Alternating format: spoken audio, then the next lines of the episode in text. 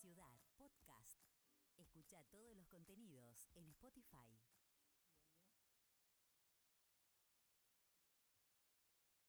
Muy bien, recibimos en el aire, aquí en Vive en la Ciudad, a Fernanda Minio. ¿Cómo está Fernanda? Me dijeron que te presente como catequista, como militante social y política, eh, vecina del barrio La Cava, la primera villera secretaria del Estado Nacional en la Secretaría de Integración Sociourbana y presidenta del FISU, el Fondo de Integración Sociourbana. Eh, fue concejala en San Isidro y candidata intendenta en el 2019 por el Frente de Todos, fundadora de la Mesa Nacional de Barrios Populares, la temática que, que hoy nos, eh, nos tiene acá este, juntos. ¿Cómo estás, Fernanda? Buenas tardes. Hola, buenas tardes. Muy bien, acá estamos trabajando. Te agarramos en un momento de mucho trabajo,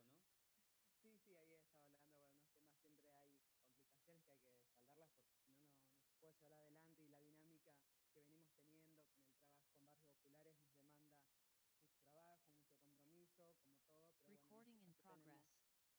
Tenemos, que tener, eh, no, no podemos detenernos, entonces, eh, más cuando se presentan programas nuevos, cuando tenemos los proyectos a salir, eh, van sucediendo cosas para hacer una política nueva eh, de cómo se encara y de cómo son nuestros, nuestros entes ejecutores,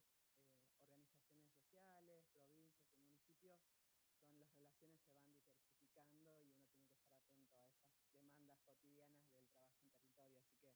Así que eso, eso hay que estar muy atento, hay que ser muy, muy responsables y que todos los recursos que podamos tener tengan como, como el destino final la transformación de la vida de la familia de los barrios populares. Contanos un poco eh, de vos para, conocerte, sobre todo esta motivación eh, personal que no te hablas con tanta pasión de, de, lo que trabajás y eso es un regalo también para compartir, ¿no? Este, ¿De dónde, dónde sale toda tu motivación por, el, por este trabajo? Mira, eso fue naciendo con el tiempo. Creo que nos pasa a las mujeres eh, de los barrios populares. En el caso mío, yo tengo 47 años, soy mamá de, cuatro hermosas niñas de 18, 14 y mellizas de 9 años. Soy casada Juan Carlos hace 25 años, ya el año que viene va a ser 25 años. Y, creo que es eso, nosotros nos conocimos muy jóvenes y creo que para cualquier matrimonio joven o pareja joven de un barrio, lo primero que querés tener es tu casa. Así empezamos nosotros comprándonos un, un ranchito ahí en la cava mejorándolo todos los días con el trabajo que iba saliendo, porque también al no tener un, el secundario completo y al no tener las posibilidades económicas, uno va invirtiendo lo que puede, lo demás va, va, viviendo todos los días. En nuestro sucedió que bueno, nos casamos a los 21 años, eh, somos los dos catequistas y teníamos como esta idea de formarnos y, más o menos tener la casita en orden eh, antes de traer nuestros, nuestros hijos e hijas al mundo. Y sucedió así, esperamos eh, casi ocho años y medio para, para traer al mundo a Sol, nuestra primera hija. Y creo que con eso uno, más allá de que esos años que estuvimos entre casados y de novios, porque no teníamos, no, nos teníamos nosotros dos y teníamos nuestras pero el pensarse como una familia de dos también nos hizo pensar en la formación propia. Fue creo que más una decisión mía, que al principio fue la pregunta del que quería hacer y le dije, bueno, yo quiero estudiar todo lo que no había podido hacer de, porque trabajé como empleada en casas de familia de los 13 años hasta que nos conocimos y un tiempito más también para ahorrar alguna, alguna plata. Y eso hizo también, también estar muy seguros antes de tener nuestra primera hija, la formación. Pues hice un secundario de adultos y paralelo hice un profesorado de catequesis y fui trabajando en el colegio parroquial eh, en el tiempo que podía. Sabía que, más allá de, la pasión de hacer cosas en, en mi barrio que fue naciendo con la misma necesidad de empezar a desnaturalizar la condición por la que uno vive,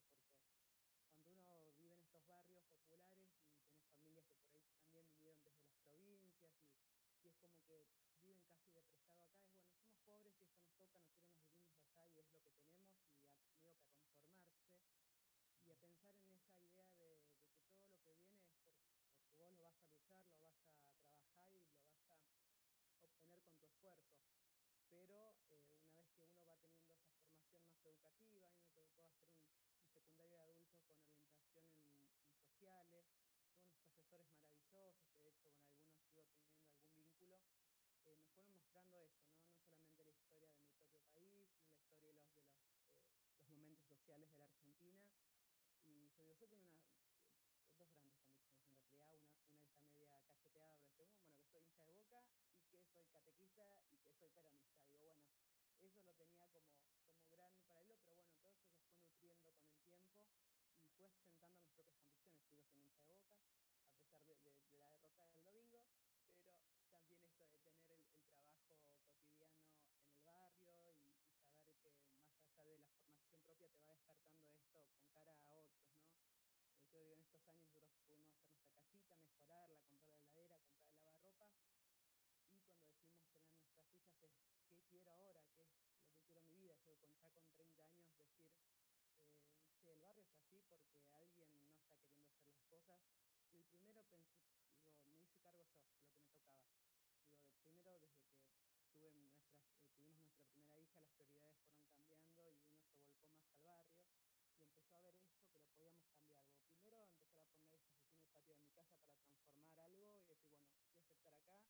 en mi patio que tenía, que lo habíamos mejorado con mi marido, abrir el, el, espacio a los chicos del barrio para que vengan a jugar y después se fue transformando en hacer tarea y otras cosas que hoy tiene ese espacio ya casi 12 años y, y fue mutando a medida que las necesidades de, de los chicos eh, iban creciendo, porque los mismos chicos que venían a hacer la tarea o a jugar hoy están en el secundario y uno tiene, tuvo que hacer apoyo, apoyo secundario. Pero también eso, la parte mía que me toca la hice, la parte que me toca de responsabilidad militante en mi barrio la hice, eh, qué pasa con el resto. Entonces ahí uno va, va empezando haciéndose caminos eh, en otros lugares y bueno, a ver, yo soy una gran eh, partidaria de que las cosas se dicen adentro de los, de los espacios. Digo, si no me gustaban las cosas que se hacían a nivel organización social en los barrios, me metía en mi barrio y decía esto no me gusta, me parece que esto tiene que ser distinto,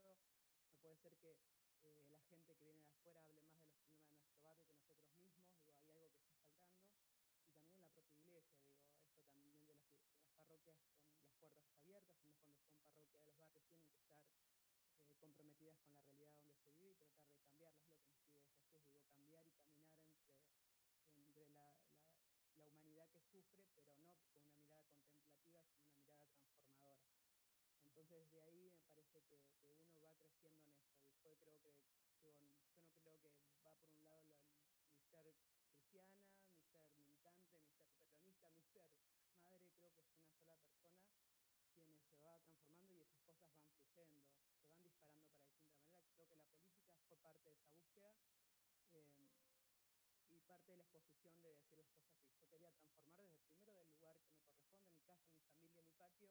y después que podía hacer desde otros lugares. Ahí entra lo que es el movimiento de trabajadores excluidos en mi vida, a partir de unos compañeros que, que los conocía en otros momentos de, de, lucha en el barrio,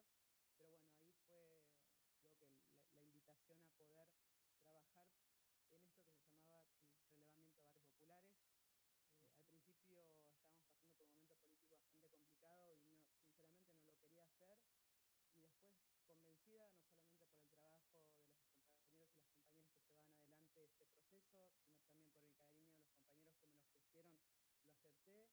y creo que una vez que ya uno está ahí dentro, yo también empecé a ver la dinámica de lo que era al menos el,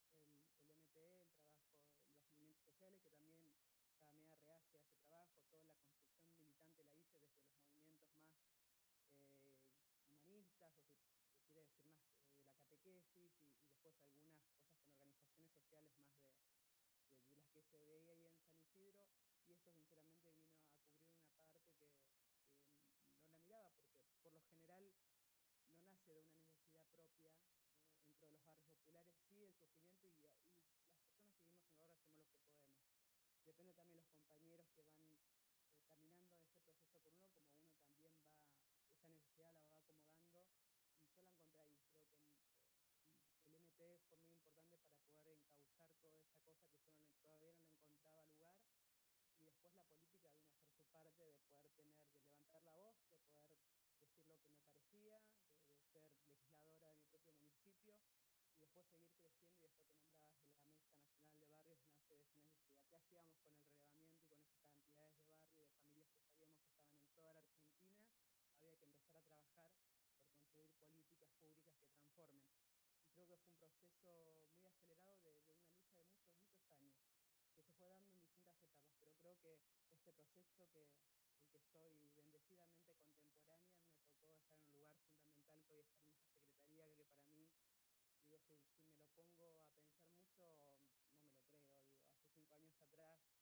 mi vida era otra, era la catequista que volvía con sus hijas a su casa y, y hacía la tarea con los chicos de su barrio y, y trabajaba para que eso se, se, escuche, conseguir más cosas, pero ahora ese, ese es, un, es, el mundo que había creado para sentirse un poquito más cristiana y saber que hacíamos cosas más allá de la parroquia, sino en el barrio, y las cosas se acercaron solas, digo, a veces los caminos se van allanando y dices, es por acá, y, y, tuve la posibilidad, de la, y vuelvo a decir la bendición de, de, descubrir que era por ese lado, bueno, hoy me encuentro en este lugar, digo, será eh, un proceso, será de paso, pero voy a hacer todo lo humanamente poder cambiar un poco la realidad de las familias, que son muchísimas en toda la Argentina, pero sabiendo que es una política totalmente revolucionaria, aunque a veces no se la trata de esa manera, eh, y que, que, tengo un grupo maravilloso de trabajo, primero los compañeros más cercanos que están en la cotidiana y un cariño enorme, creo que sin, sin compromiso, sin amor, estas cosas no se pueden llevar adelante, porque excede, creo que la política convencional que la piensan, digo, uno no, no, sabe lo que está pasando, digo, como fueron creciendo los distintos y este programa que ahora llevamos adelante de mi pieza nace en ese proceso de estar con los pies en el territorio y saber que hay una parte la vamos a hacer desde la Secretaría y otra parte que la tienen que hacer las familias, digo. Entonces las familias se les genera este recurso para que puedan cambiar un poquito la realidad donde viven y que la vienen sufriendo hace mucho tiempo, con pandemia, con gobiernos que han mirado para otro lado, pero con la convicción que vamos a hacer, al menos desde esta pequeña trinchera, lo posible para revertir. Me quedo, Fernanda, con dos cosas. Primero, en el relato no, no querían interrumpir con, con, preguntas y vos ibas respondiendo lo que iba yo a decir antes. Eh, es hermoso que de, de destaco dos cosas. Primero, vos hablaste de algo que para los que somos cristianos es muy importante, que tiene que ver como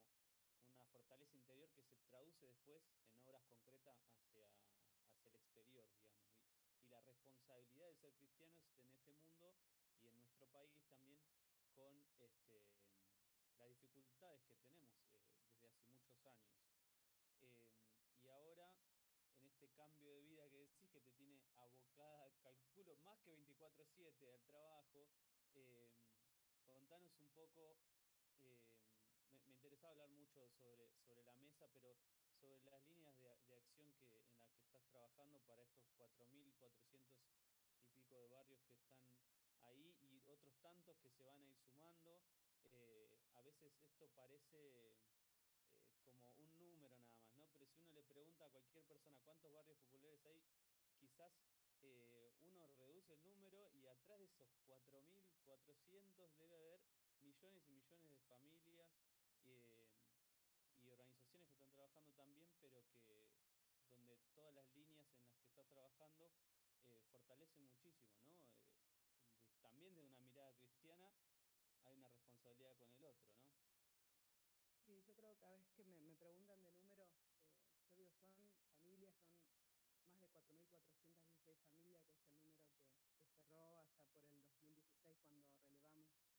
todas las familias del país. En, yo creo que también una patriada enorme, de decir, vamos en busca de, búsqueda de esas familias que en los censos casi son inexistentes, en los censos nacionales, en los mapas son inexistentes, y creo que darle entidad y dignidad a las familias diciendo existís y vivís en este barrio, se llame Se llame El Trapito, se llame Villa La Cava, se llame la Villa Garrote, digo, para mí tiene una connotación totalmente transformadora de ir a buscar a aquellos que están al costado del camino. Eso fue el RENAVAP, ir a buscar a las familias que estaban invisibilizadas, entonces, digo, desde ese lugar y tener esos números,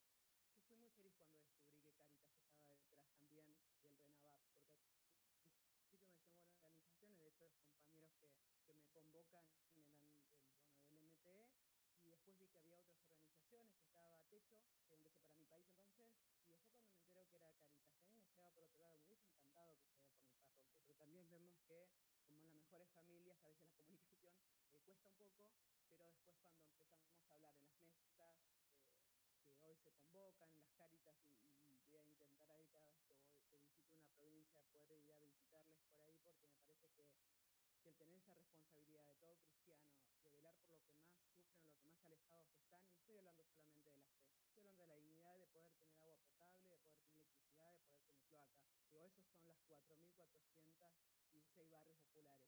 son más de 4 millones de familias, digo, hay eh, personas, entonces digo, ahí también hay familias que están en, eh, digo, en esa familia viven personas que hoy no están pudiendo llegar digo, a, tener ni una lamparita prendida para hacer la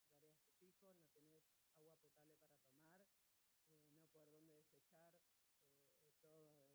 eh, lo que una persona está todos los días en una familia y tiene una vida cotidiana, la contaminación que eso genera, no tener la posibilidad de tener un pedacito de tierra para pensar su futuro, así como yo lo tuve en en, en mi vida y poder decir, bueno, yo pude comprar mi propio barrio, mi ranchito y lo pude arreglar hoy con la falta de trabajo, con la pandemia, con la falta de oportunidades que hay que revertir eso, es, importante que nosotros no solamente generemos las posibilidades a través de los programas que vamos gestando, sino también saber que la responsabilidad eh, de los gobiernos municipales, de las organizaciones y de los gobiernos eh, provinciales saben que acá hay una secretaría que está abordando estas problemáticas de los barrios populares saber que estamos, porque nosotros no somos entes ejecutores. ¿Qué quiere decir eso? Nosotros no hacemos el trabajo en los barrios, nosotros necesitamos de los proyectos que se acerquen y nosotros financiarlos. Eh, entonces necesitamos eso, empezar a ver que haya esa importancia en los distintos sectores de acercarnos a los proyectos para transformar la vida de las familias que la están pasando muy mal. Desde proyectos de horas tempranas, por ejemplo, que le llamamos POT, como una sigla, hoy todos con siglas, así que bueno, son los proyectos de horas tempranas, que son las, las, obras más rápidas de ejecutar, que son las de agua, las conexiones intradomiciliares de agua, de electricidad, las de, eh, digo, los cordones cuneta, alguna apertura de calle, mejoramiento, equipamiento para los eh, espacios comunitarios, plazas, jardines, bueno, tenemos todas las obras que se puede hacer también una mirada eh, integradora, porque nosotros pedimos en nuestro eh, en cada vez que firmamos algo que el 25% como piso puede ser más seguramente, quienes lleven adelante esas obras dentro de los barrios sean las propias familias, los mismos que puedan emplearlos, que puedan trabajar en cooperativa y puedan transformar la realidad, porque es otra la impronta que le puede dar un, una familia, una mujer, un hombre que hoy esté cooperativa y poder entrar a las casas de sus propios vecinos a hacer la conexión de luz. Digo, eso nosotros lo estamos viendo y es, es, muy fructífero. Así como las cooperativas, las organizaciones sociales se acercan y son sus cooperativas y llevan adelante estas obras, también lo son los municipios. Y los municipios tienen la responsabilidad de hacer esta contratación del 25% de las cooperativas del territorio y las provincias también, hasta cuando son licitaciones por empresa, las mismas municipalidades o gobernaciones piden en un ítem de ese contrato que también se respete el 25% de piso para trabajadores de la economía popular. Entonces digo, esto que vamos generando, todo lo que vamos haciendo, hoy llevamos ya más de 200 barrios trabajando concretamente y más de 200 seguramente con, con el trabajo en el proyectar, que también es una parte que no se nota porque son muchos profesionales sentándose por dónde va a pasar un caño potable sin perjudicar a nadie, dónde poner un poste, donde sabemos que nos está pasando un cable de un techo y se pueda caer. Eh, eh, constantemente las formaciones que dan o, o, las mismas cooperativas o sindicatos o, o, las mismas empresas para que los, los compañeros sepan y tengan noción de electricidad, de las conexiones de, de gas, las conexiones de las cloacas, eh, noción en, en la construcción, porque también en algunos casos también podemos hacer las construcciones de la casa cuando es de realojamiento. Es un trabajo muy impresionante, es impresionante con lo que se va generando es muy bueno también cuando se mira, yo tengo este proyecto, pero estoy haciendo dos más, y en el mismo municipio generan un espacio solamente para barrios populares, y también tenemos de los otros, digo que ahí está donde está mi trabajo más de, de persuasión, si se quiere, de convencimiento, que este, acá hay plata para transformar eso, pongámonos de acuerdo, hagamos un proyecto, empezar por algo chiquito si no te animás. Eh, pero a veces ni así, digo, a veces hay otras prioridades, a veces la política en eso también es, eh, se juegan otras, otras eh, digamos, otros intereses que quizás uno que es cristiano y que ha llevado una vida eh, dedicada a esto eh, no lo entiende. Digo, digo, la política es el arte de la transformación comunitaria o el trabajo del bien común. Y cuando no es así, eh, trae cierta frustración. Pero bueno, que no decaiga, siempre digo yo, y, y vuelvo a insistir y vuelvo a, a, a, ir sobre los pasos y digo, bueno, ¿qué está faltando? y vamos donde no podemos llegar, vamos generando programas como este, el de Mi Pieza, que está abordado para mujeres de mayores de 18 años de los barrios populares, y con un eh, fortalecimiento económico que damos desde esta Secretaría del Fondo de Integración Suburbana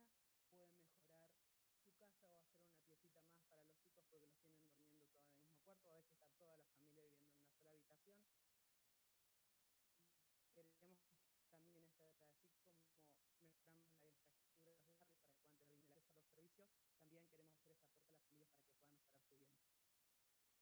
Fernanda, eh, apasiona todo lo que te escucho decir porque cuando uno piensa en la acción del Estado o piensa abrir una calle o, hacer pasar un caño o construir un playón, en realidad lo que está de fondo es lo que pasa después con ese espacio, ¿no? O, o, con esta línea que vos decías, mi pieza, la cantidad de posibilidades que hay después de, que, de que se hace una intervención, ¿no? Porque me imagino que ahí viene una, una acción integral, este, te diría, punto de vista de la iglesia pastoral, desde el punto de vista de, otras eh, áreas del Estado que por ahí se puedan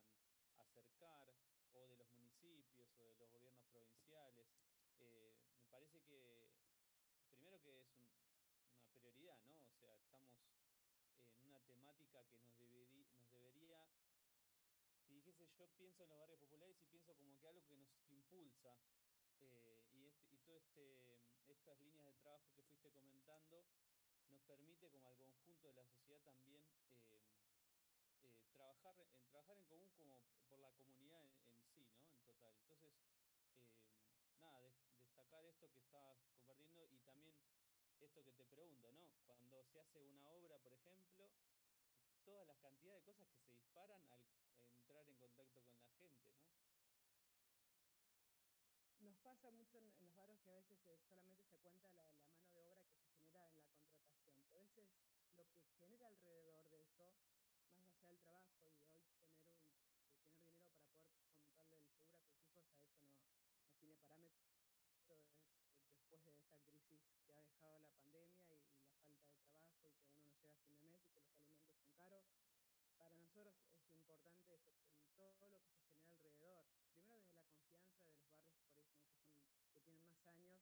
que a veces le vas a decir, che, vamos a juntarnos en una mesa porque vamos a ver qué vamos a hacer, no van. Digo, a mí me hubiesen hablado hace cinco años atrás y digo, che, venirme con algo concreto porque ya vengo de promesas incumplidas hace mucho tiempo. Y sin embargo, cuando empieza a ver las obras rápidos, ahí empieza a ver la generar esa confianza de querer participar. No hay nada más hermoso que un barrio apasionado por cambiar la realidad que está viviendo. Digo, más allá de que hoy la,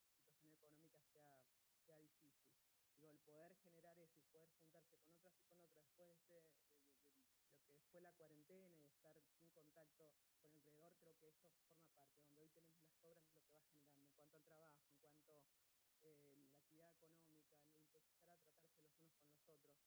Eh, eso es algo que sinceramente es importante. Y nosotros tenemos muy en claro esto de que esta Secretaría está para, para curar y para prevenir, digo, curar todo lo que viene siendo este, este tiempo de, de, abandono, si políticas mal implementadas o que no fueron creadas, que fueron pensadas por gente quizás que no la vivió. Em, entonces estas, políticas se fueron generando desde eh, lo que fue el trabajo de la NAVAP, de muchos compañeros y compañeras de los barrios populares, y después que se haya llegado a una política pública como es eh, la Secretaría de Integración Suburbana y todo lo que genera la, integración de los barrios populares para nosotros es importante. Y otra política que la estamos ya trabajando, no con tanta difusión, porque a veces trae distintas eh, controversias al hablar del tema de las tierras. Nosotros estamos teniendo un programa y lo vamos a anunciar en breve que se llama Lotear, que son lotes sociales con servicio, que es preparar la tierra y hacerla urbana para los barrios populares. Sé que hay programas que tienen que ver, por ejemplo, con el Procrear, que es para otro sector que puede acceder a un crédito. Los lotes sociales con servicio tienen otro fin. Esto de, poder brindarle a una familia de un barrio popular la posibilidad de que tengan un pedacito de tierra para poder hacer su casa. Y si no se puede hacer la casa, bueno, empezar a hacer estos convenios necesarios con otras áreas para que se pueda generar también una vivienda. Hoy es muy reciente, todavía lo estamos, en algunos lados lo estamos desarrollando, pero todavía estamos en pleno proceso porque es complicado, por la falta de tierra, porque los lugares están alejados y uno tiene que ver cómo va haciendo ese camino con las propias familias. Entonces, digo, los lotes va a ser un, es una gran apuesta de esta Secretaría que, lo vamos a ir presentando y acompañando por esta necesidad que pasa. Yo creo que nos acordamos que hay familias que no tienen una ocupación de un terreno. Y después cómo se termina traduciendo eso en una violencia en, eh, y en algo que no queremos. Nosotros queremos trabajar para llegar antes eh, y poder que cada familia pueda acceder a un pedacito de tierra para, para construir su vida, construir sus sueños junto a la familia que, que logre conformar en el tiempo. Entonces,